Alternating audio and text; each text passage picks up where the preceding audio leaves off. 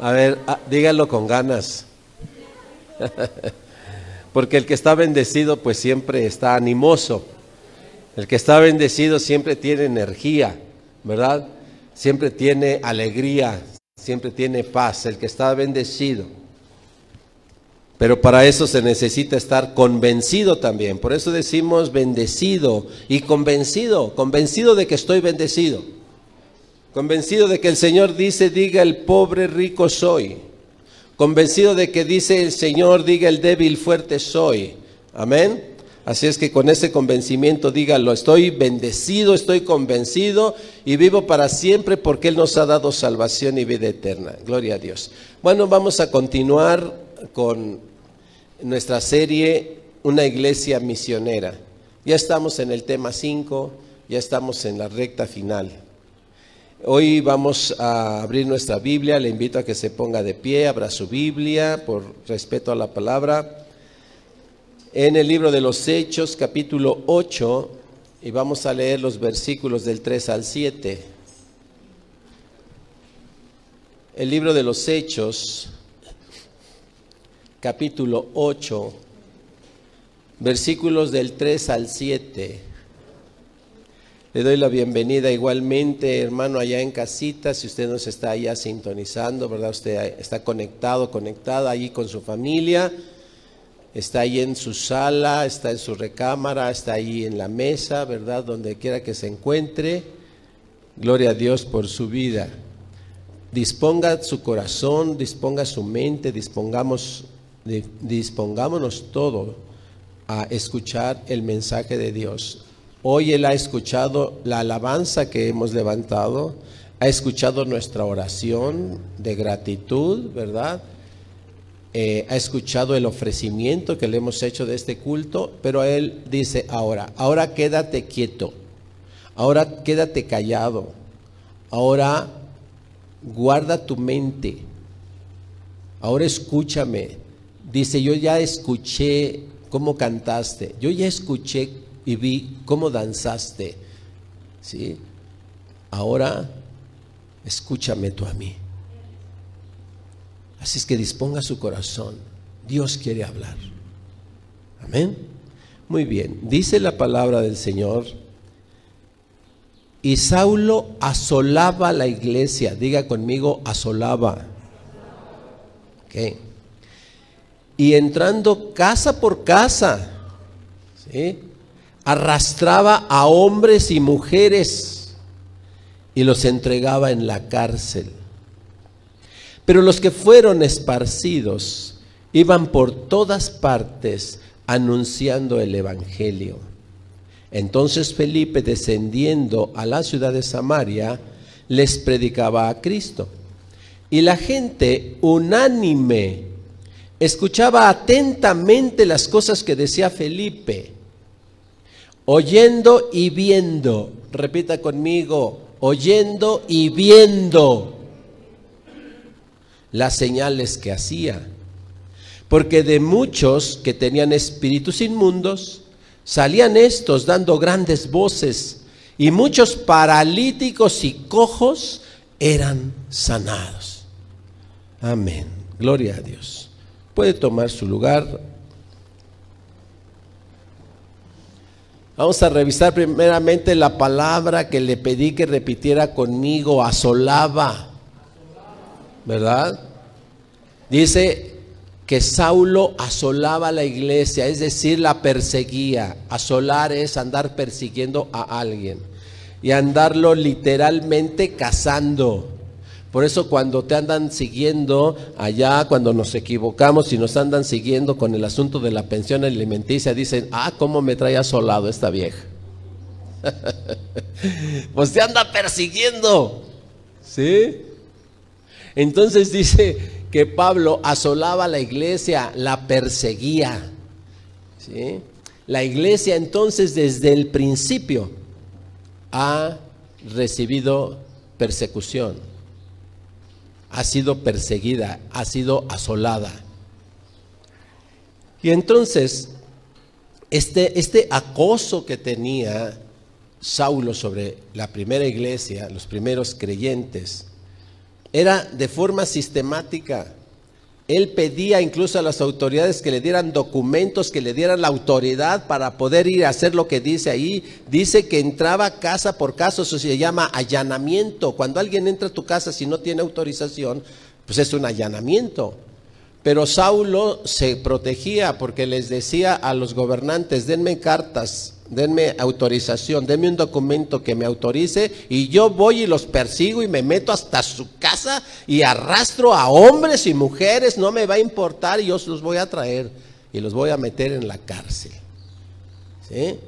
Eso es lo que experimentó la iglesia, eh, llamamos la iglesia primitiva, la iglesia apostólica, la primera iglesia a la muerte de Jesucristo. Este hombre asolaba a la iglesia a hombres y mujeres, entraba hasta el interior de sus propias casas, los agarraba dormidos donde los encontrara, ¿verdad? Los agarraba de las greñas y los arrastraba como podía y los llevaba y los metía a la cárcel. La iglesia sigue viviendo asolamiento. Esta figura de Saulo, registrada en las escrituras, en el libro de los Hechos, sigue siendo figura de lo que ha sucedido durante dos mil años a la iglesia. Hoy tenemos un Saulo que anda en todos los rincones del planeta, un Saulo que trae asolada a la iglesia, ¿verdad? Y se llama coronavirus. Hoy no se llama Saulo, se llama coronavirus. La iglesia está asolada, está perseguida. Hay muchas ovejas esparcidas por todos lados. los templos están cerrados por el asolamiento. Porque hay temor de muerte. Y entra hasta la casa y agarra a mujeres y hombres y los arrastra. Igualito que hacía Saulo con la iglesia. Y entra el coronavirus a la casa y arrastra. Y los pone en la cárcel. Hoy se llama hospital, hoy se llama cuidados intensivos, en donde no puedes ni hablarle por teléfono. Y lo mete en una cárcel y la encierra. Y los que no se encierran solos, solitos, para que el Saulo del 2020-21 no los encuentre. La iglesia está asolada. Mas dice que los que fueron esparcidos, los que ya fueron despedidos de trabajo, los que ya no pueden congregarse en una iglesia y andan esparcidos, por allá andan miles de ovejas sin pastor, esparcidas por el asolamiento que contemporáneamente está viviendo ahora la iglesia, que no se llama Saulo, hoy se llama coronavirus. Mucha gente, muchas ovejas se quedaron sin pastor y muchos pastores sin ovejas. Muchas congregaciones sin un redil, es decir, sin un corral un don de congregar las ovejas. ¿Sabe usted que la iglesia evangélica, eh, muy pocas iglesias evangélicas tienen predios en propiedad? La mayoría de las iglesias evangélicas rentan, pagan renta en salones, en estacionamientos, en, terrenos baldíos, en, donde puede. La iglesia evangélica hace eso. Y de la ofrenda de, de los miembros, ¿verdad? Se sostiene la renta para que la iglesia se pueda congregar y alabar al Señor y ser instruida, etcétera, etcétera. Así funciona la iglesia evangélica. A la iglesia evangélica el gobierno, al menos el mexicano, no le da nada. No le da nada, absolutamente nada. Así. ¿Ok? Así es que para subsistir la iglesia evangélica tiene que subsidiar con lo que Dios le va proveyendo, tiene que pagar una renta. A un año estamos a un año de haberse cerrado las iglesias, de haberse cerrado los templos. ¿Con qué paga al alejarse las, las personas de la congregación? Muchos son, gloria a Dios, fieles y aún no estando congregándose en un lugar, depositan su diezmo, depositan su ofrenda y ayudan a que el pastor viva, los pastores vivan, sus familias vivan y ayudan a que el templo, aunque cerrado, se siga pagando y se siga sosteniendo. Pero esas son muy pocos. En este momento, a un año, muchas, muchas iglesias evangélicas, congregaciones evangélicas han tenido que entregar los inmuebles que rentaban porque ya no pudieron pagar renta. Se acabó el redil, ya no hay donde congregarse.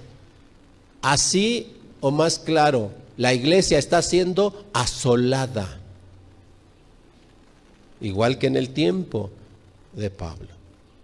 Pero el asolamiento a la iglesia activa ¿sí? Dios obra así. Recuerde que Dios es benigno y decíamos el viernes, Él siempre tiene buenas nuevas y las malas nuevas de decir, ay, es que está un cuate allí, el Saulo ese que nos está persiguiendo, ¿verdad? Él hacía que todo eso fuera para bien de la iglesia. ¿Sí? Porque los perseguía Saulo y por la persecución se tenían que esparcir, se tenían que dispersar. Y eso es lo que Dios tenía como propósito para la iglesia. La iglesia se tiene que dispersar, se tiene que congregar, pero tiene que tener una función de dispersión, tiene que salir del templo, ¿sí? Y si no sale, entonces manda asolamiento para que salga.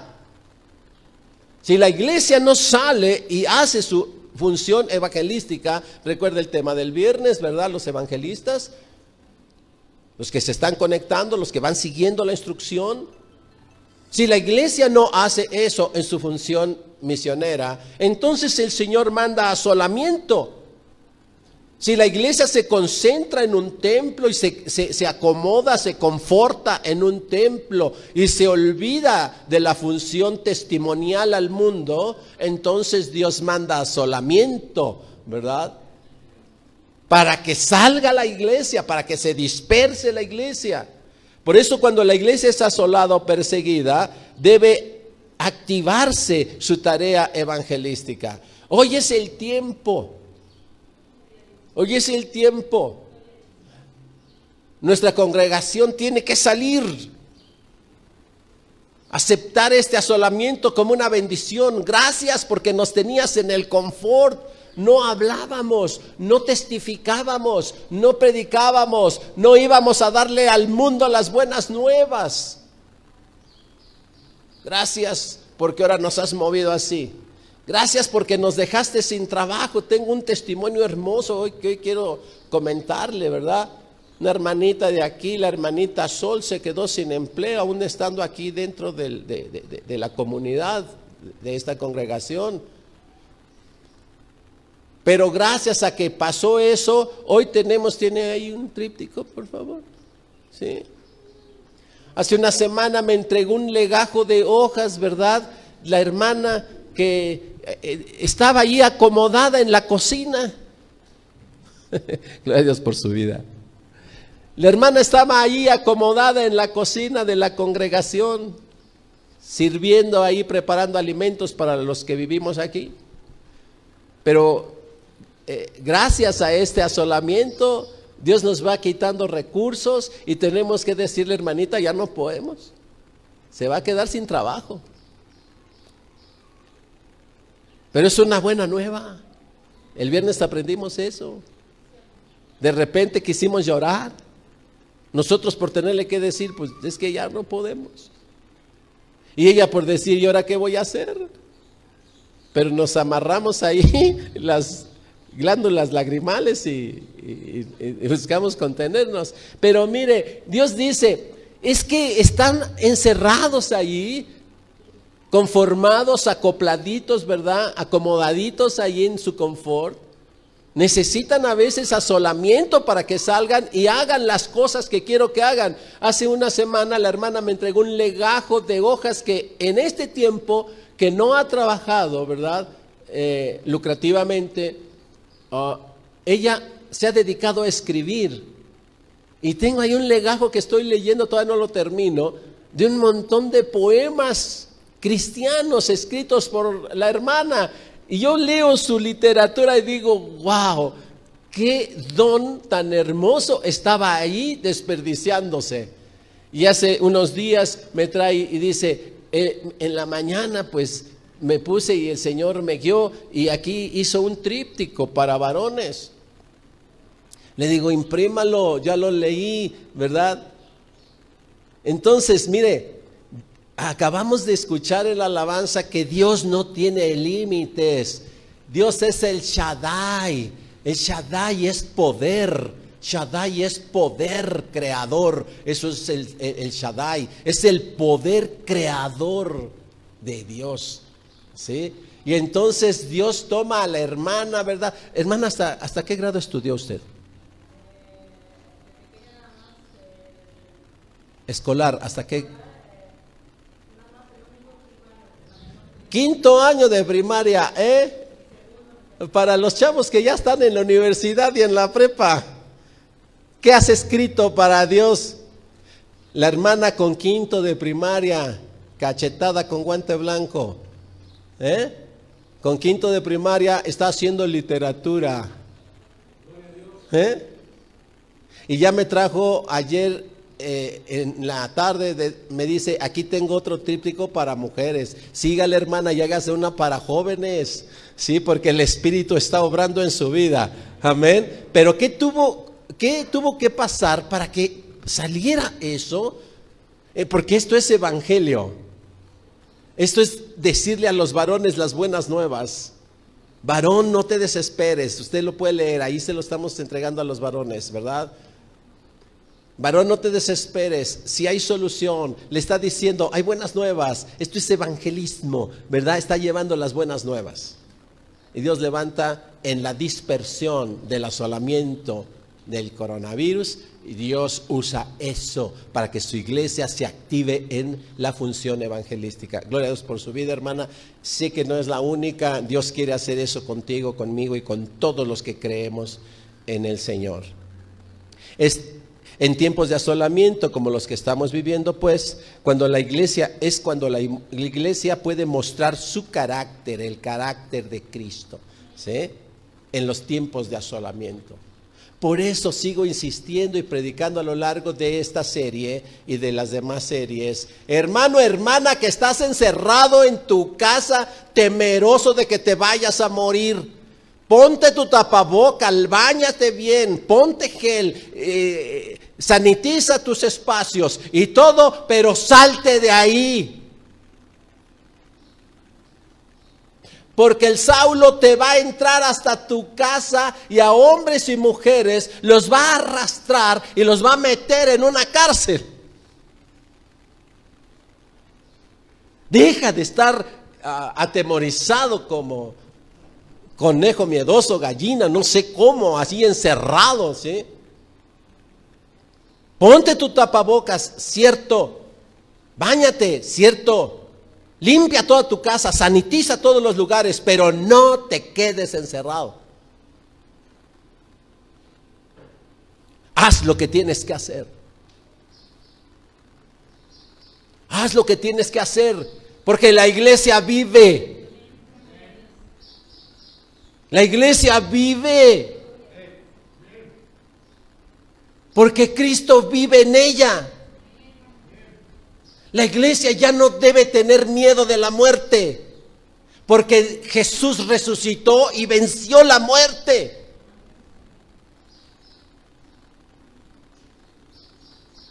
Y ve y dile esa buena nueva a toda la gente. Jesús venció la muerte y eso Él lo dice. Yo he vencido. Y así como habéis visto que yo he resucitado, dijo el Señor, así los voy a resucitar a ustedes. La muerte ya no se enseñorará más de ustedes. Por no deben tener miedo, porque deben entender, se muere el que Dios quiere que se muera.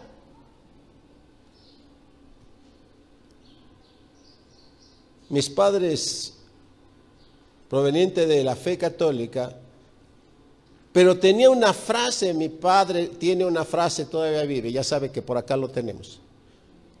Y toda mi familia tenían una frase, mi abuelita y todos ellos. Nadie se muere, se muere en la víspera. Es una frase muy de la tradición. De los cristianos que nos decimos más ungidos, que nos sentimos más caminando en la verdad. Hoy en día en algunos casos, gloria a Dios por aquellos que entienden el Evangelio y que dicen, no me importa si muero de coronavirus, yo me voy a morir cuando tú digas, Señor, y de lo que tú digas.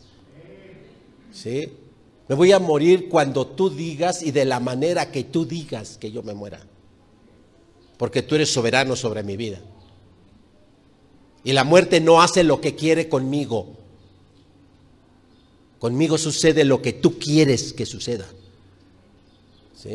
Si tú le autorizas a la muerte, la muerte va a tener autoridad sobre mí, pero porque tú se lo vas a autorizar. Y cuando tú se lo autorices, eso no significa que no me dé coronavirus, le he dicho muchas veces. Seguro, si ya me dio, gloria a Dios, y si no me ha dado, seguro que me va a dar. Pero de eso a que me muera o no, eso es otra cosa. Me voy a morir cuando Dios quiera que me muera. ese testimonio tenemos, la iglesia tiene que salir ahora en tiempos de asolamiento, tiene que dispersarse y tiene que salir y decir las buenas nuevas que Jesús trajo, la certeza de la vida eterna, tiene que salir y decir, no tema morir porque morir es ganancia. Porque morir, si usted está en la fe, usted va a pasar, sus aflicciones van a terminar y usted va a estar al lado del Señor. Entonces no tenga miedo de eso. Haga ahora lo que tiene que hacer porque hay una misión, porque hay una tarea que realizar, ¿verdad? La gente debe escuchar palabra de fortaleza, palabra de esperanza, palabra de fe. Tiene que escuchar la gente ahora más que nunca que la humanidad está siendo asolada. Y esa tarea es de la iglesia. Esto no lo vamos a escuchar de los gobiernos. Los gobiernos dicen mentiras animando a la gente para tratar de darle un poco de esperanza. Nos dijeron que íbamos a estar y vacunas y no sé qué. Ahora hablamos de retraso en, en los procesos de vacuna. ¿Por qué? Porque lo que dijeron, eso no es lo que sucede. Sucede lo que Dios quiere que suceda. ¿Sí? Ellos en sus proyectos dijeron que a estas alturas casi mediados de marzo, de, febrero, ya no sé cuántas cosas iban a estar, pero las vacunas no llegaron, se retrasó. Eh, sí, sí, pues sí. ¿Verdad? Y ahora ya tanto miedo generaron en la gente que ahora está, hay gente que le tiene miedo a la propia vacuna. Ya no más le tiene miedo al coronavirus, le tiene miedo a la vacuna. Y hay gente que dice, yo no me voy a vacunar. Pues entonces, ¿qué hacemos? La iglesia de la época apostólica dio testimonio de haber entendido su misión a través de la vida de muchos hombres y mujeres de Dios. Dice ahí en el texto que estábamos leyendo en el libro de los Hechos que entonces Felipe descendió, descendiendo a la ciudad de Samaria, les predicaba a Cristo. Dice, y la gente unánime escuchaba atentamente las cosas que decía Felipe. Y le dije, ahí vienen otras dos palabras que le pedí que repitiera conmigo. Dice las cosas que le decía a Felipe, oyendo y viendo. Vuelvo a decir conmigo, oyendo y viendo. Hoy en día, en muchas comunidades evangélicas, se hacen campañas de evangelismo. Y algunas de esas campañas solo hablan, solo se habla. Y la gente solo oye, pero no ve. Pero aquí dice que la gente unánime escuchaba atentamente lo que Felipe decía, dice, oyendo y viendo. ¿Qué cosa? Oía y veía las señales que hacía Felipe. ¿Y cuáles son esas señales? La escritura nos dice cuáles eran esas señales. Porque de muchos que tenían espíritus inmundos, ¿qué son los espíritus inmundos? Ese espíritu de egoísmo que traes. Ese espíritu ahí de mugre que, que hay en tu casa. Muchas casas uno entra y están las paredes todas mugrosas, los pisos todos mugrosos, la cochina cochambrosa, espíritu de inmundicia allí en la casa. ¿Sí? Camas descendidas, eh, eh, todo descompuesto, la luz ahí, todos cables tendidos por donde quiera, eh, etcétera, ¿no? Inmundicia se ve en las casas. Esos espíritus de avaricia, esos espíritus de celo, esos espíritus de ocio, estar ahí tirado nada más sin hacer nada. ¿sí? Hay gente que como aguanta viendo películas 24 horas hasta las 3 de la mañana, pero no ora ni un día. Pero aguanta hasta las 3, 4 de la mañana viendo películas. Que aguante, hijo. Que aguante. Es inmundicia. Y entonces dice que Felipe hacía señales, que muchas personas que tenían espíritu de inmundicia eran libertadas. Esos espíritus salían de las personas por lo que Dios hacía a través de Felipe.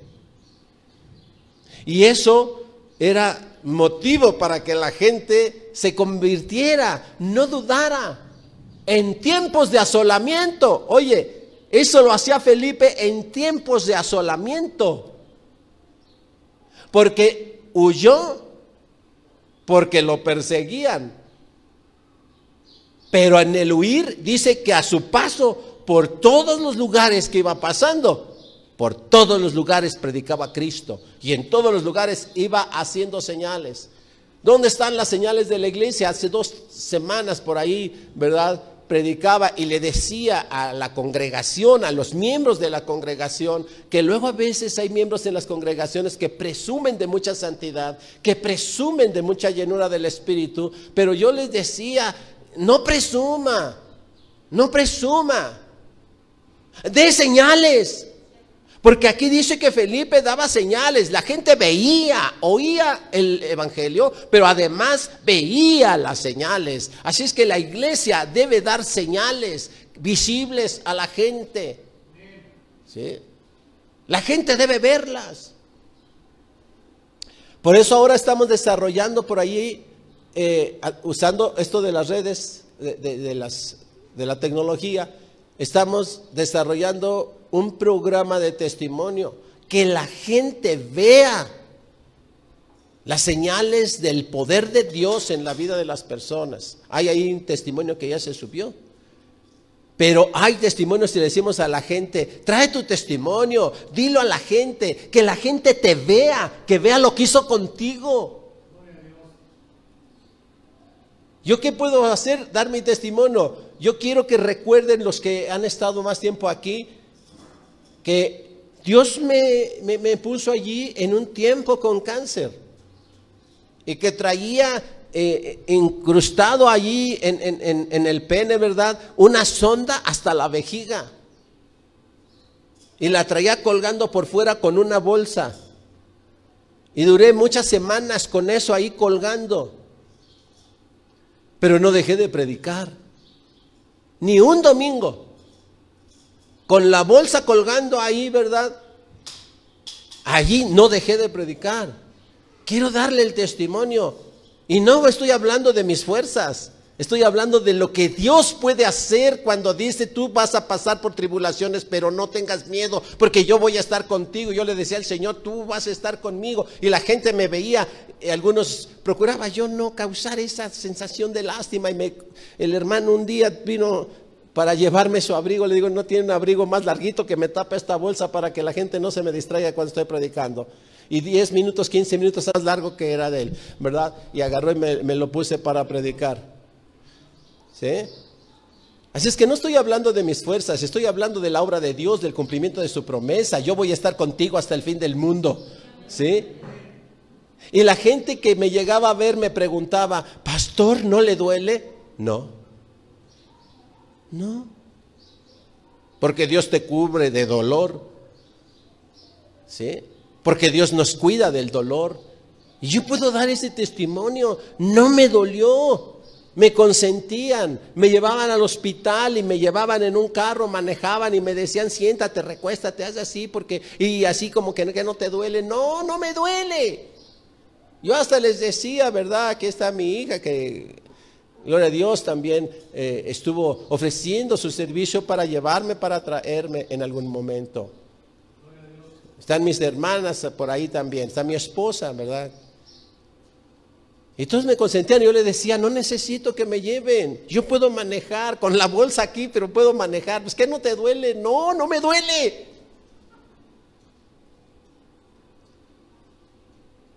Y hasta la fecha no, no recuerdo dolor por el cáncer.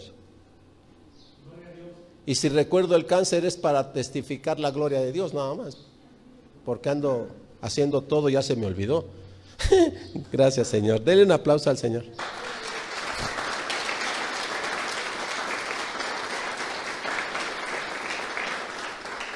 Así es que la iglesia era asolada, pero ante el asolamiento, la iglesia daba el testimonio y hablaba las buenas nuevas. Dios es verdad, es una buena nueva. Dios vive, es una buena nueva. Dios nos ama. Escuchaba en la alabanza, ¿verdad? El hermano insistir, Dios me ama, Dios me ama, Dios nos ama, Dios nos ama, Dios nos ama. Es una buena nueva, Dios nos ama. A lo mejor estás triste porque tu mujer, tu novia, tu esposa, sientes que no te ama, pero escucha la buena nueva. No importa que esa chava no te ame, Dios te ama. No importa que ese cuate no te ame, escucha la buena nueva. Dios te ama. Y si Dios me ama, ¿para qué necesitaría yo depender del amor de una persona? Bástete mi gracia, bástete mi amor, bástete mi misericordia, ¿verdad? Esas son las buenas nuevas. Entonces, los espíritus de aflicción que tal vez hoy tengas en casa, los que están allá, los que están aquí, cuando escuchas las buenas nuevas del Evangelio, sanan. Vienes ahí todo cabizbajo porque, hoy la chava no te hace caso, ya te dejó, así. Hoy, hoy escuchas la verdad, la buena nueva, Dios te ama. Y te levantas y dices, wow, no es cierto, yo no tengo por qué estar ahí todo amolado, ¿verdad? Ay, Iba a decir otra, pero esas no. Digo, reprende mi boca, Señor, porque ya se andaba queriendo salir ahí. Vemos a la gente de repente toda afligida ahí. ¿Qué tiene? No, pues es que me hizo esto, me hizo aquello. Mira lo que Dios hace contigo, no lo que la vieja está haciendo contigo.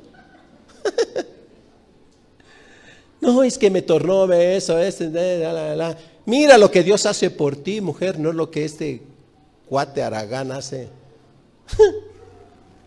Dale la buena nueva. Reciba la buena nueva. ¿Sí? Y vemos a personas allí dejándose condicionar por una miserable caricia de un hombre.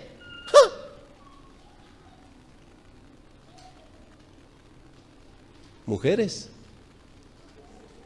Mujeres. Háblale, Señor. ¿Verdad?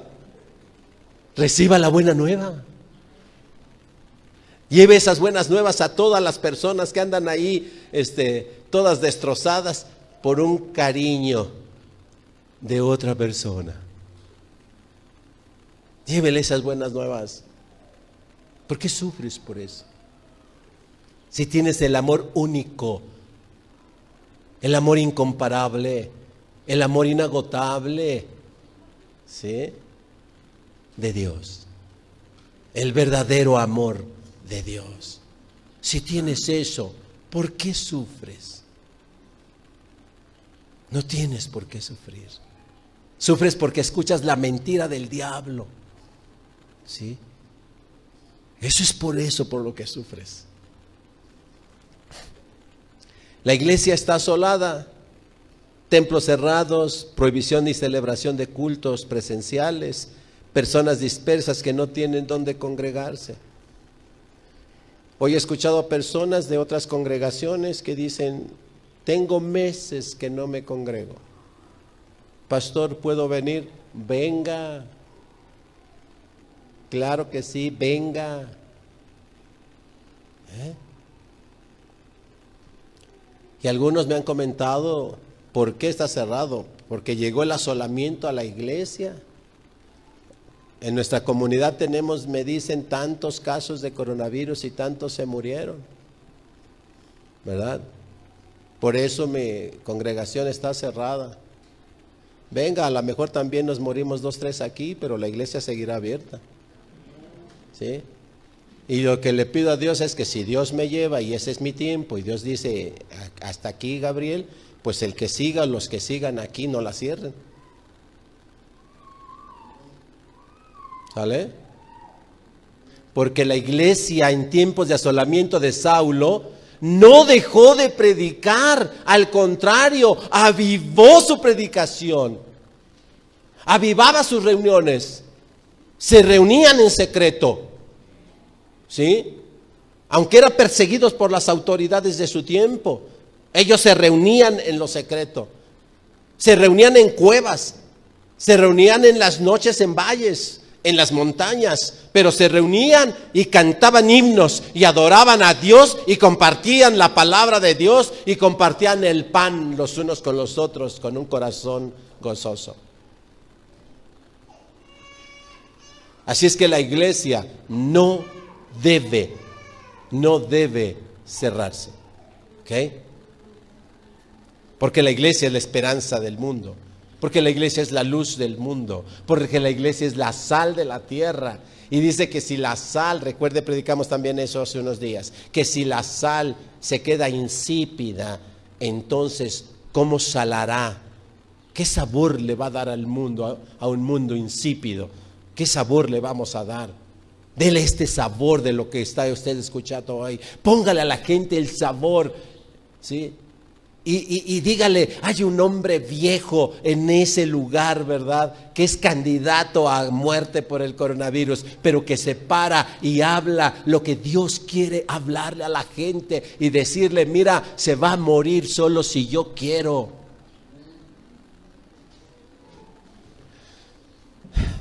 En la mayoría de los casos, la respuesta a este asolamiento ha sido el acomodamiento y la mediatización de la tecnología. Mire, es mucho más cómodo para un pastor desde la oficina, desde su estudio, desde su casa, desde su salita, ¿verdad? Preparar un sermón, que le pongan un celular ahí, que lo grabe y pues ya se la pasa chido, ¿no? Pues ya lo grabó, lo sube a YouTube, a, Facebook, a donde sea, ¿verdad? Y hay que la gente lo vea cuando quiere, cuando pueda. Pues eso es más fácil. Y la gente pues también pues es más fácil porque pues no tiene que ir a una hora específica, levantarse, arreglarse, trasladarse, no tiene que hacer ningún esfuerzo, se levanta ahí todo chamagoso y pues desde su recamarita ahí prende la tele, pone la computadora, el celular y ya está escuchando la prédita y siente que ya está cumpliendo, ¿sí? Hoy la iglesia se está acomodando a eso, se está conformando a eso, ¿sí? Y le está pareciendo, qué bueno, qué bien. No es así. No es así. No se acomode. Nosotros yo he estado a punto de quitarlo, pero realmente hay personas que me han insistido. ¿Y sabe por qué no hemos quitado la transmisión? Por las personas que no son de la congregación. Es por esas personas cuando me entero que hay personas que no son de la congregación, pero que están siguiendo el mensaje, ¿verdad?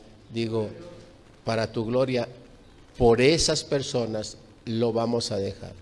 y vamos a seguir transmitiendo. Pero por la gente de la iglesia, si solo fuera por la gente de la iglesia, quitábamos ese aparatito y, y ya.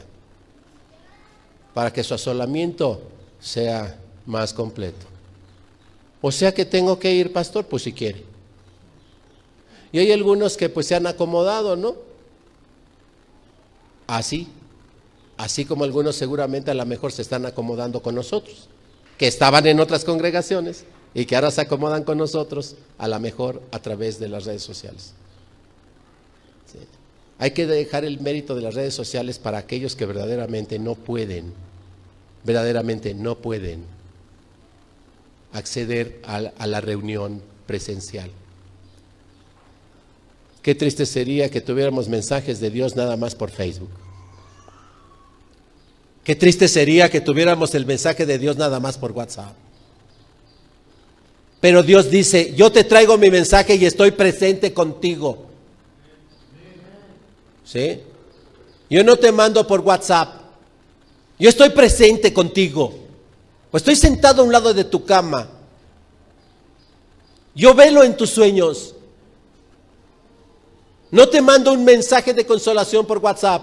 Yo vengo y me hago presente ante ti. Estoy sentado en las noches, estoy sentado en tu recámara, en tu aflicción, cuando estás toda chillona y cuando estás todo chillón. Yo estoy sentado allí a un lado consolándote y acariciándote. No te mando un mensaje de WhatsApp. No te mando un mensaje ahí a través de las redes sociales. ¿sí? Yo llego y estoy presente contigo. ¿Por qué no buscas tú mi presencia también? Yo trabajo día y noche porque te amo. ¿Por qué tú no puedes levantarte? ¿Por qué tú no puedes caminar? ¿Por qué tú no puedes hacer el esfuerzo por buscar mi presencia? El culto presencial. No se deje engañar. Hoy se habla de la tecnoiglesia. Es un concepto raro, la tecnoiglesia. ¿Qué es eso? Iglesia cibernética. A rato vamos a poner a un robot que esté predicando. Y eso va a suceder solo si y solo los hombres no queremos hacerlo. Porque eso dijo el Señor. Si ustedes no lo hacen, las piedras lo van a hacer. ¿Ok? Pero mientras esté vivo, le vamos a decir, heme aquí, no pongas un robot, no hagas que una piedra hable, yo quiero el privilegio, heme aquí, yo voy a dar las buenas nuevas que tú quieres que se den al mundo y las voy a dar presencialmente, ¿sí? Y mientras la iglesia se está acomodando en la miles de personas están muriendo, los que sobreviven están llenos de miedo, los niños se encuentran cautivos en la cárcel de sus propias casas. Los hospitales están llenos de enfermos que esperan las señales del poder de Dios. Las señales que hacía Felipe. Están encerrados en las cárceles. El asolador llegó y los metió en una cárcel de cuidados intensivos. Y están esperando ver las señales que hacía Felipe.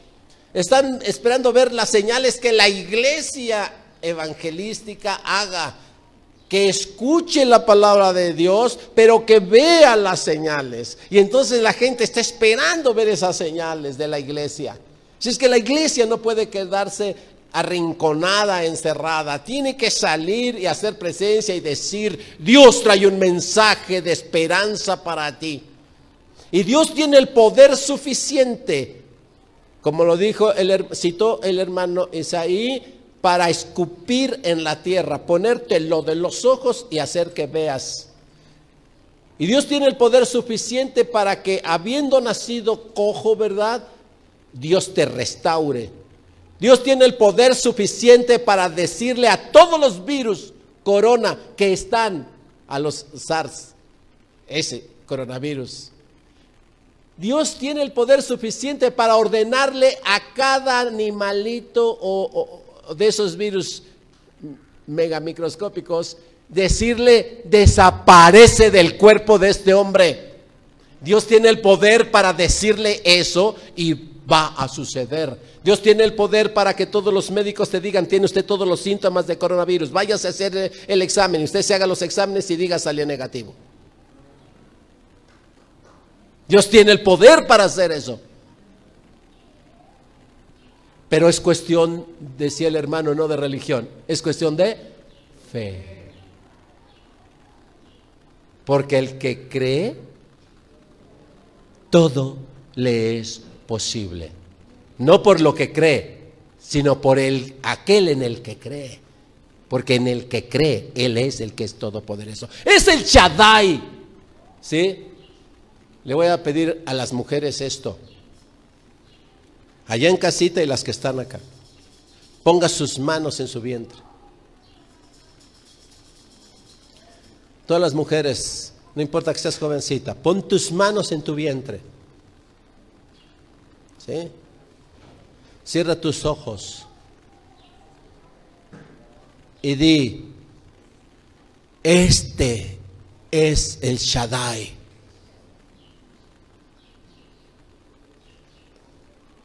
Dilo otra vez, pon tus manos en tu vientre y di, este es el Shaddai. Estás declarando el poder creativo de Dios. ¿Sabes dónde lo puso? El Shaddai, ¿dónde está representado? En el vientre de las mujeres. Allí está el Shaddai. ¿Sí? Por eso pon tu mano en tu vientre y di, este es el Shaddai. Dios puso el poder creador en el vientre de las mujeres. Por eso las llama coherederas de la vida. ¿Eh? Porque allí se crea el nuevo ser. Allí está el Shaddai. Es el Shaddai, el omnipotente, el que puede hacer, ¿verdad? Que donde no hay un ser, haya un ser el que puede hacer que dos células divididas se puedan juntar y hacer un solo ser y se unirán y serán una sola carne. Es el poder Shaddai de Dios que está allí en el vientre de la mujer. Y si tiene el poder para hacer eso, ¿cuánto más crees que tendrá el poder para cubrirte, para llenar todo tu sistema inmunológico de las defensas necesarias contra cualquier virus. ¿Sí? Y podrás caminar. Pedro le dijo al Señor cuando vio la tormenta y el Señor caminaba, ¿verdad? Sobre las aguas. ¿Puedo yo hacer eso? Le dijo. Y le dijo, puedes. ¿Puedo yo caminar entonces entre gente que puede estar contagiada y tú me vas a cubrir? Tú me vas a cubrir. Puedes, dice el Señor, puedes. Solo de mi mano. Solo no. Puedes, pero de mi mano. Por eso nos, nos tomamos de la mano del Señor, ¿verdad? Y vamos y, y decimos las buenas nuevas aunque esté en valle de muerte, aunque esté allí en las aguas turbulentas, ¿verdad? Aunque esté el mar tempestuoso, Jesús estaba pacientemente reposando, recostado en aquella balsa, ¿sí? Él dice, no tienes miedo que perecemos, le, le dijeron sus discípulos. No tienes miedo que perecemos. Y él les dijo, ¿dónde está su fe?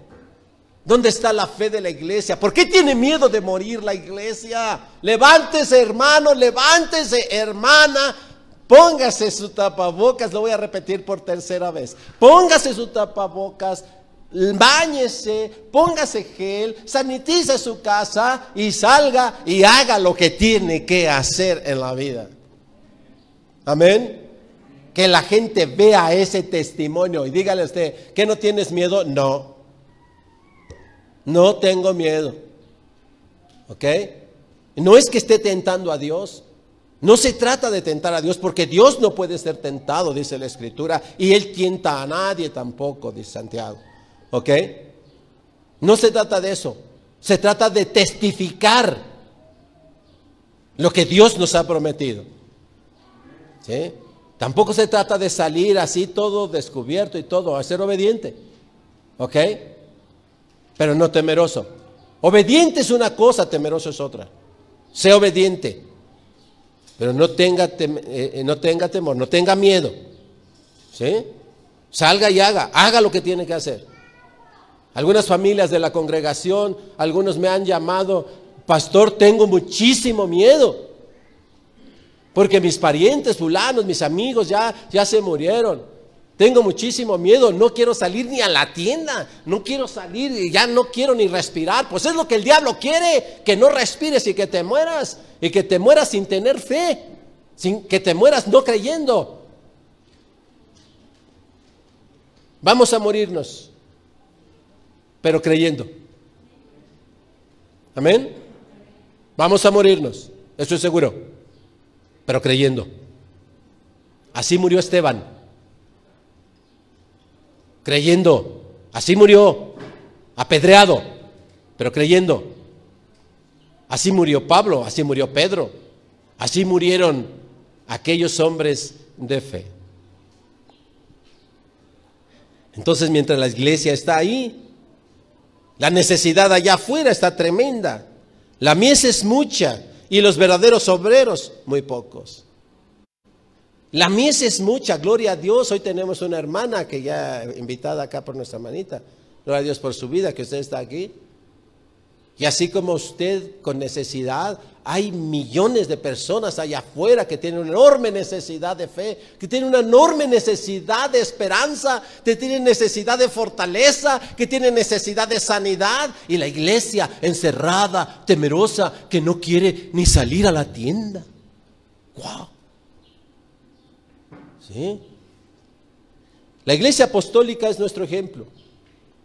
Vamos a escuchar el siguiente texto debe ser la inspiración para la iglesia contemporánea. Gloria a Dios que mire, iniciando el año estamos leyendo el libro de los hechos. Algo Dios nos está diciendo. Nosotros no lo preparamos, ¿eh?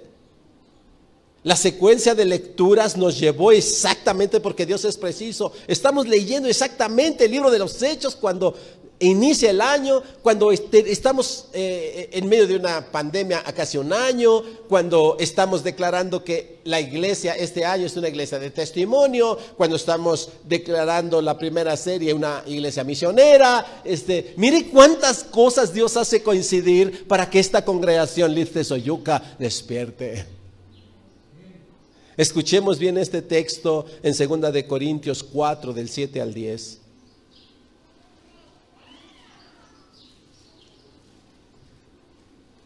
Pablo está hablando del gran tesoro que tenemos, del regalo de Dios que es nuestra salvación. Esa certeza de que ya tenemos vida eterna.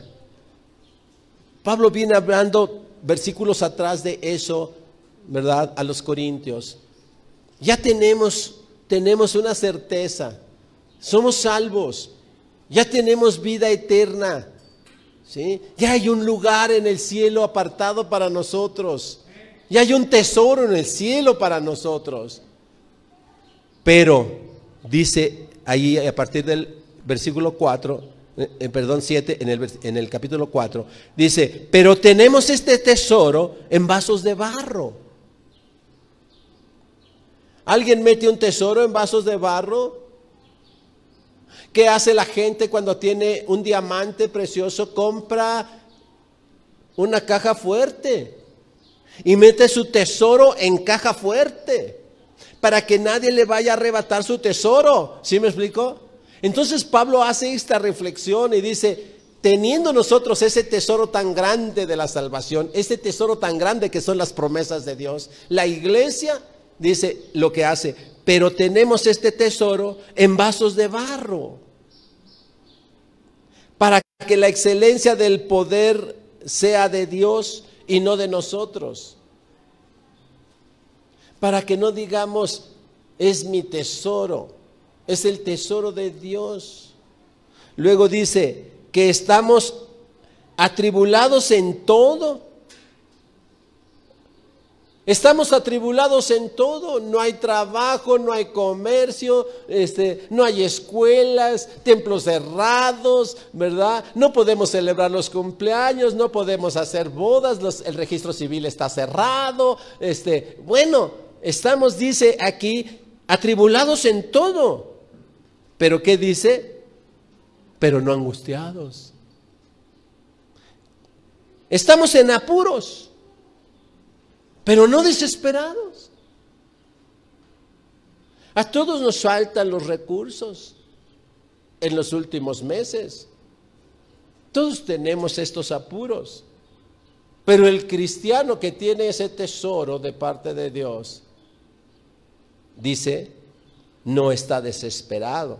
Perseguidos, asolados, pero no desamparados derribados tal vez, ya te quedaste 15 días ahí con fiebre, pero no destruido, ¿verdad? Llevando en el cuerpo siempre por todas partes la muerte de Jesús, para que también la vida de Jesús se manifieste en nuestros cuerpos, se manifiesta a los otros. Gloria a Dios porque se acercaron hermanas, ¿verdad? Que dijeron, yo tuve todos los síntomas, pero cuando me fueron a hacer la prueba salió negativo. Ah, porque Dios hace esas cosas. Estaba asolada, tribulada, ¿verdad, hermanita? Allá y, otros que veo por aquí y algunos que están por allá conectados. Y algunos ya les, eh, eh, les dio, ¿verdad? Y, estuvieron allá eh, con oxígeno y todo, pero hoy pueden decir, sí, atribulado, pero no destruido. ¿Sí? Y aquí estoy. Y le aseguro una cosa, el creyente, óigame bien lo que le voy a decir, el creyente que murió ya de los ciento y tantos mil muertos que han sucedido, de todos esos le puedo asegurar que hay gente que creyente que murió de coronavirus. Y quiero decirle esto, le aseguro que en este momento está diciendo, eh, estoy muerto, pero vivo. ¿Eh? Le aseguro que ellos están diciendo eso. Y que desesperadamente seguramente le están diciendo a Jesús, déjanos irles a decir esto. ¿Eh? Déjanos irles a decir esto. Déjanos irles a decir que no tengan miedo. Yo morí de coronavirus, pero estoy ante tu presencia. Déjame irles a decir esto para que no tengan miedo. Pero Dios es respetuoso y Él no permite que los muertos vengan. Acuérdese del el pasaje de Lázaro y el rico. No permite. Hay un cisma que no permite que eso suceda. Pero por fe creo que todos los creyentes que han muerto de coronavirus, en el mismo momento de su muerte, están diciendo, estoy muerto en ese cuerpo, pero vivo en Cristo. Amén. Eso es maravilloso. Pablo como evangelista, mire cómo va Pablo, Hechos 20:24. Así es que mire, diga lo que dice Pablo, mire lo que empieza diciendo ahí en el versículo 24. ¿Qué dice? Pero de ninguna cosa hago caso.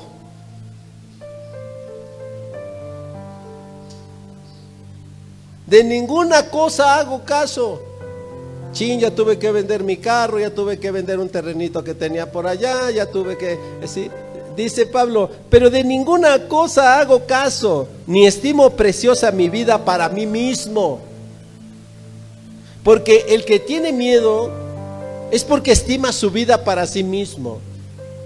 Pero cuando digo que mi vida es de Cristo, entonces yo ya no la estimo para mí, entonces no tengo por qué tener miedo. Por eso Pablo dice, pero de ninguna cosa hago caso, ni estimo preciosa mi vida para mí, con tal que acabe mi carrera con gozo.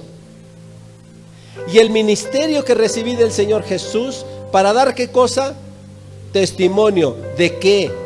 Del Evangelio, de la gracia de Dios, de las buenas nuevas Pablo como evangelista hasta la muerte, ¿verdad? Era el Saulo que perseguía a la iglesia. Miren lo que Dios hace. Era el Saulo que asolaba la iglesia. Felipe, el evangelista, Hechos 8:40. ¿Se acuerda que Felipe fue enviado al eunuco que iba en una caravana allí y después de hablarle lo bautizó? Y dice que Dios lo transportó. Este se le desapareció al eunuco después de haber sido bautizado. Se le desapareció, ya no lo vio. Y dice allí en el 40, pero Felipe se encontró en Azoto. Es una ciudad, no es Azoto de golpearlo. Se encontró en Azoto, una ciudad.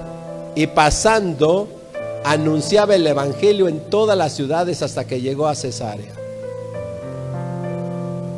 Un hombre que entendió su misión. Un hombre que era parte de la iglesia perseguida, pero que a donde quiera que él iba, iba anunciando el Evangelio. Pablo le dice a Timoteo, haz labor de evangelista, segunda de Timoteo 4:5.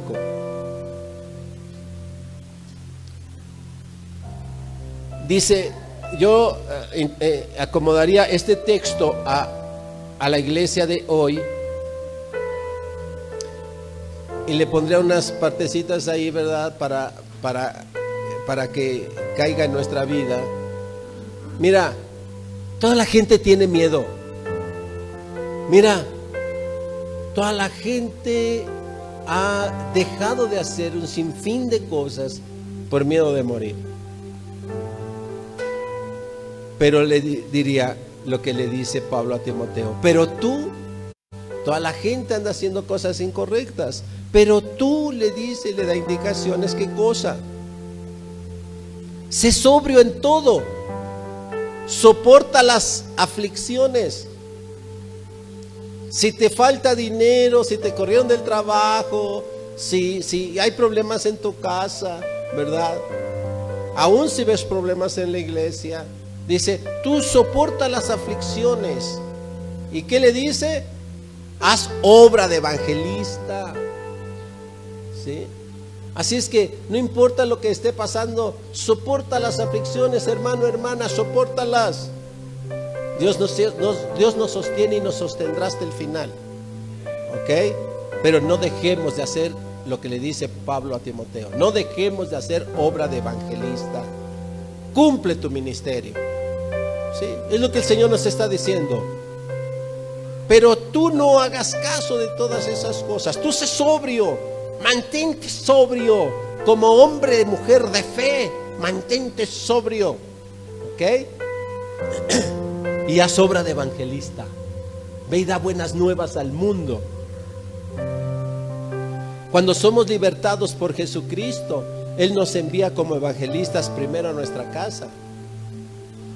Hay un hombre ahí en, en, en Marcos 5:19 que Jesús liberta de los demonios.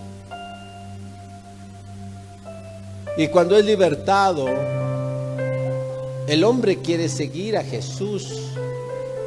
Quiere hacer obra de evangelista como Jesús la está haciendo. Quiere decir, yo te sigo, Señor. Yo te ayudo. ¿Sí?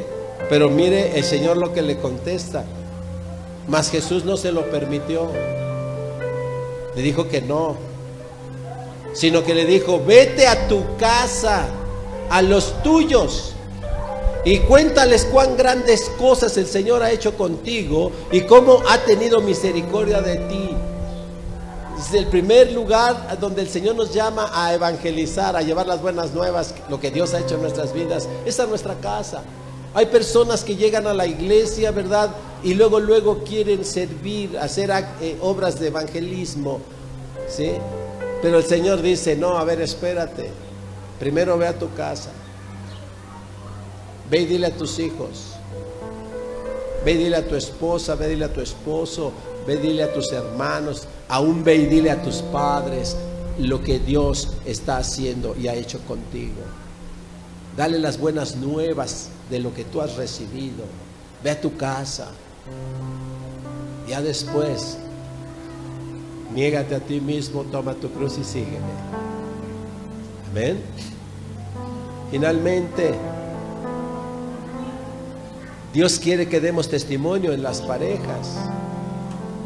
A veces una persona, las broncas son porque uno sí está yendo a la iglesia y el otro no. Y se pelea el esposo porque la mujer todo el tiempo que está en la iglesia o a veces al revés, el esposo está diciendo, este, la esposa está diciendo, ahora sí, ya te volviste muy devoto, ¿verdad? Después de todo lo gañán que eras, ¿verdad? Ahora sí eres muy devoto y lo está criticando y la mujer es la que no cree. Hay parejas en donde es la mujer la que no cree. Y hay parejas donde es el hombre el que no cree. La mayoría de los casos es así. Pero ¿qué dice la escritura? Haz labor de evangelismo allí también, en tu casa, con tu pareja. Primera de Corintios 7, 16.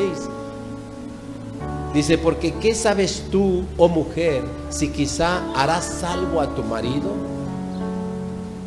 Sé que tu marido no cree. Tu marido te critica porque vas a la congregación. Escucha esa palabra. ¿Qué sabes tú, oh mujer, si quizá ¿harás salvo a tu marido? Y le dice al marido lo mismo. ¿O qué sabes tú, oh marido, si quizá harás salva a tu mujer? Haz labor ahí, trae, lleva el testimonio a tu casa. Tu esposo no cree, ve y muéstrale las cosas que Dios está haciendo. Ve y dale dale la confianza. Está desesperado porque ya no tiene trabajo y no te lleva para el gasto. Vas y tú le transmites las buenas nuevas. No te preocupes, mi amor. Sé que Dios te está preparando un buen trabajo. Solo espérate porque Dios está trabajando por ti y para ti. ¿Ok? Dios te está preparando el trabajo que necesitas. Dios te está preparando el negocio que necesitas.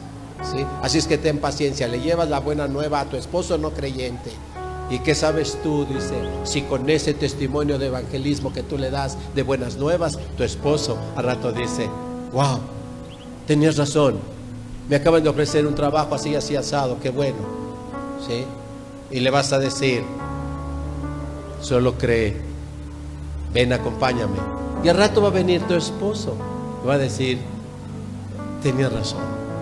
O al revés, la mujer desesperada que dice, ya me voy yo a trabajar, ahí te encargo a los niños porque no hay dinero. ¿Sí? Y el esposo dice, ten paciencia, el Señor nos va a proveer. No te desesperes. El Señor está con nosotros. Y la mujer que no cree, pues tú crees que tu Señor, ¿qué crees que del cielo nos van a caer, verdad? Los bolillos, ¿verdad? ya tengo que ir a trabajar. La mujer que se siente Dios. Ten paciencia, el hombre le va a decir, va a llevar el mensaje, el evangelio, las buenas nuevas. Hay cosas buenas que el Señor va a hacer en nuestras vidas, solo ten paciencia. Y cuando de repente cambien las cosas, la mujer va a decir, wow, vamos a la iglesia, vamos a la iglesia. Los padres son testigos para los hijos. En segunda, ya no lo busque, se lo leo, ahí está en la pantalla, segunda de Timoteo 1.5, dice, le dice a Timoteo, le recuerda a Pablo a Timoteo, trayendo a la memoria la fe no fingida que hay en ti, la cual habitó primero en tu abuela Loida, Loida y en tu madre Eunice, y estoy seguro que en ti también. Somos como padres, somos el testimonio evangelístico más poderoso de nuestros hijos. Un hijo que no ve a su padre, a su madre viviendo en el Evangelio, es un niño que va a dudar del le quiero decir esta frase. El niño cree en el Dios que sus padres representan. Si tú le presentas un Dios de ira, el niño va a creer en un Dios de ira. Si tú le presentas un Dios de mentira, el niño va a creer en un Dios de mentira. Si tú le presentas un Dios de violencia, el niño va a creer en un Dios violento. Si tú le presentas un Dios que castiga, el niño va a creer en un Dios castigador. Y si tú le presentas un Dios que es menos poderoso que tú, si tú te presentas más poderoso que Dios, el niño va a crecer siendo, sintiéndose más poderoso que Dios. Los niños tienen el Dios que nosotros como padres les presentamos a través de nuestra personalidad. ¿Qué tarea nos dejó Dios en la paternidad? Hermanos, la iglesia asolada. ¿Cómo tiene que responder la iglesia asolada? Con evangelismo. Así tiene que responder. Hoy más que nunca se necesita la labor evangelística. Se necesitan las buenas nuevas. Llévelas a su casa, le decía el viernes. Lleve a su casa buenas nuevas. No hable de cosas desastrosas. Solo hable de buenas nuevas. Mensajes de fe, de esperanza, de amor, de fortaleza, no de debilidad. Aún de riqueza, no de pobreza. Lleve las buenas nuevas del Evangelio a su casa. Lleve palabra de salvación, de libertad, no de cautiverio. Dígale a sus hijos, sáquelos de la cárcel en donde el, el, sistema nos ha metido, ¿ok? Sáquelos de su cárcel. Vamos, hijo, vente, vamos al parque, vamos a salir, ¿sí? Porque somos libres. Dios nos ha hecho libres, ¿sí? No tienes por qué dejar encerrado a tu hijo, sácalo, sácalo, ¿eh? Sácalo. No importa lo que nos están diciendo. ¿Ok? Por eso Pablo dice, no hago caso a todas las cosas. Yo miro hacia adelante, voy con esa fe, extiendo hacia adelante, alcanzar el, el, el premio del supremo llamamiento. Enséñales eso a tus hijos. Porque Allá nos están anunciando que vienen otras peores. Entonces, si con esta estamos así, pues caray, entonces ¿cómo vamos a estar en la que siguiera? ¿Sí? Si vienen otras peores, pues más fuerte voy a ser. ¿Sí? Porque Cristo está en mí. Porque en Cristo todo lo puedo. Amén. Porque Él es mi fortaleza. Cristo me fortalece.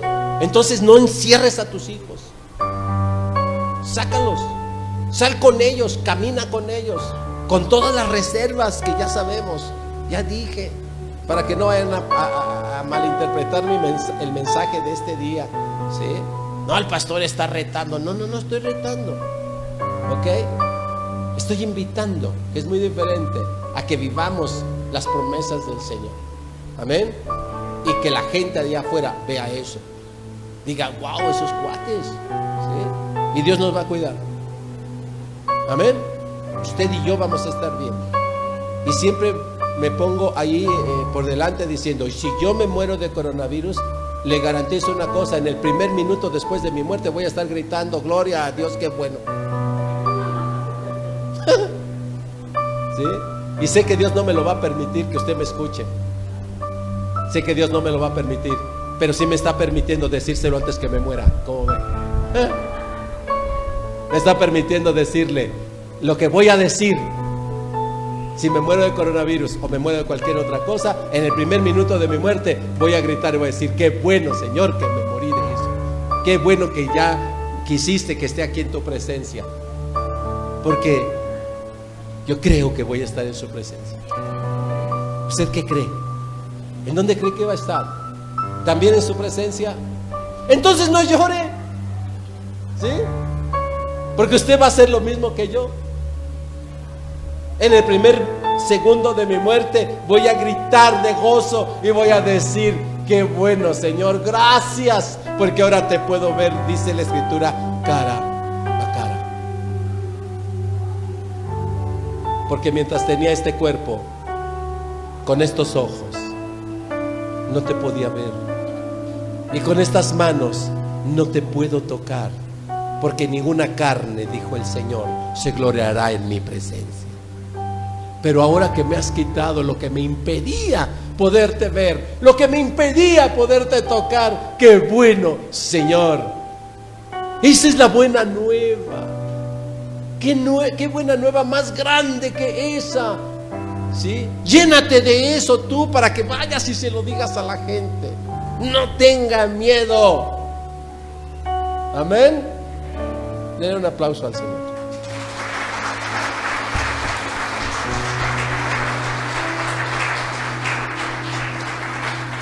Y hoy quiero, quiero hacerle una invitación con voz fuerte. ¿Cree esto? ¿Cree eso? Hagámoslo. Para que la gente no solo escuche, también vea.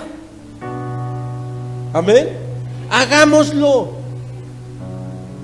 Vaya a su casa y, empiece a hablar puras cosas buenas. ¿Sí? No hable de temores, ni de miedos, ni de escaseces. Hable puras cosas buenas. Amén y salga al mundo y vaya a su trabajo. Los que todavía tenemos trabajo, vaya allí y hable cosas buenas. Los que no tienen trabajo, hable en sus casas, hable con sus amigos, hable con sus amistades y díganles, pues yo no tengo trabajo, pero estoy feliz. Ah, sí, porque eres un flojo. No, estoy feliz porque Dios está trabajando ahorita. Yo sé que Dios está trabajando y me está preparando uno mejor. Dios está obrando, Dios está chambeando ahorita, moviendo hilos porque sé que me va a llegar una oferta para un precioso trabajo. ¿eh? Y entonces el otro va a decir, ¿en dónde te metieron eso en la cabeza? No lo pusieron en mi cabeza, lo puso Dios en mi corazón, por eso te lo digo. Amén. Oremos. Amado Padre, Señor Todopoderoso, gracias Señor cuánto poder hay en ti, cuánto poder, cuánto amor, cuánta gracia, cuánta misericordia hay en ti, amado Padre.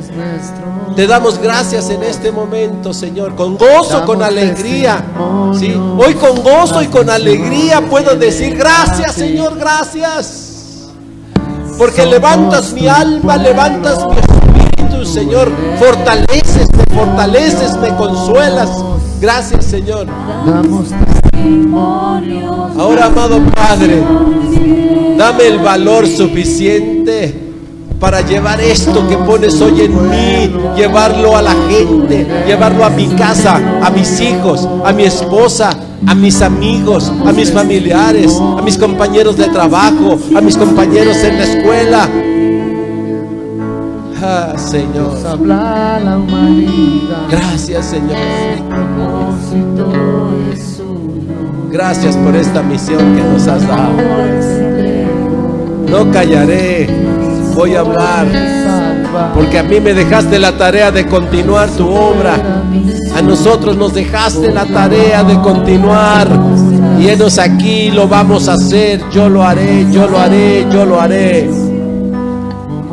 ¿Quién va a llevar tu palabra a mi casa? Yo la voy a llevar. ¿Quién va a, poner, a llevar tu ejemplo a mi casa? Yo lo voy a llevar. Dígalo así. Gracias Padre. Te pedimos en el nombre de Jesús que tu Santo Espíritu nos conceda ese precioso privilegio evangelístico. Gracias Señor.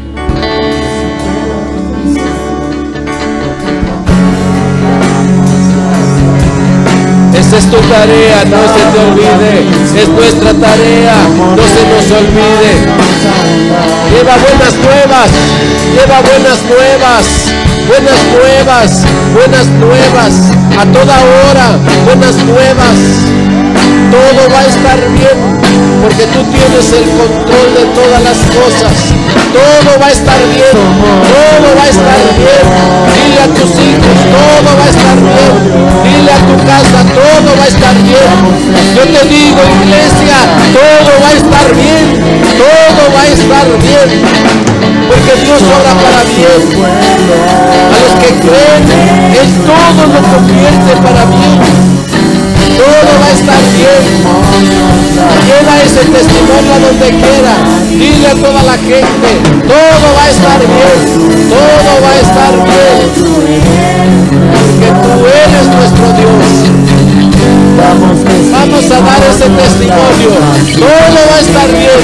Todo está bien y todo va a estar bien. Somos tu pueblo, Señor. Y tú eres nuestro Dios.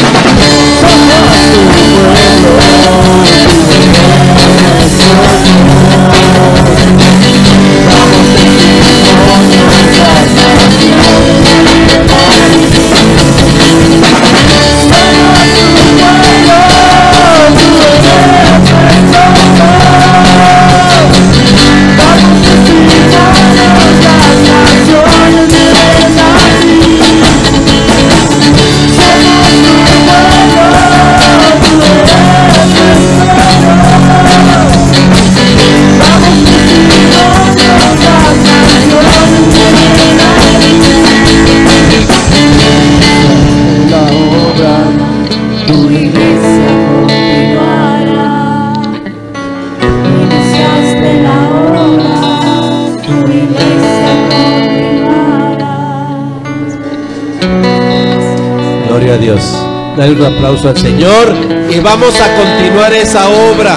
Amén.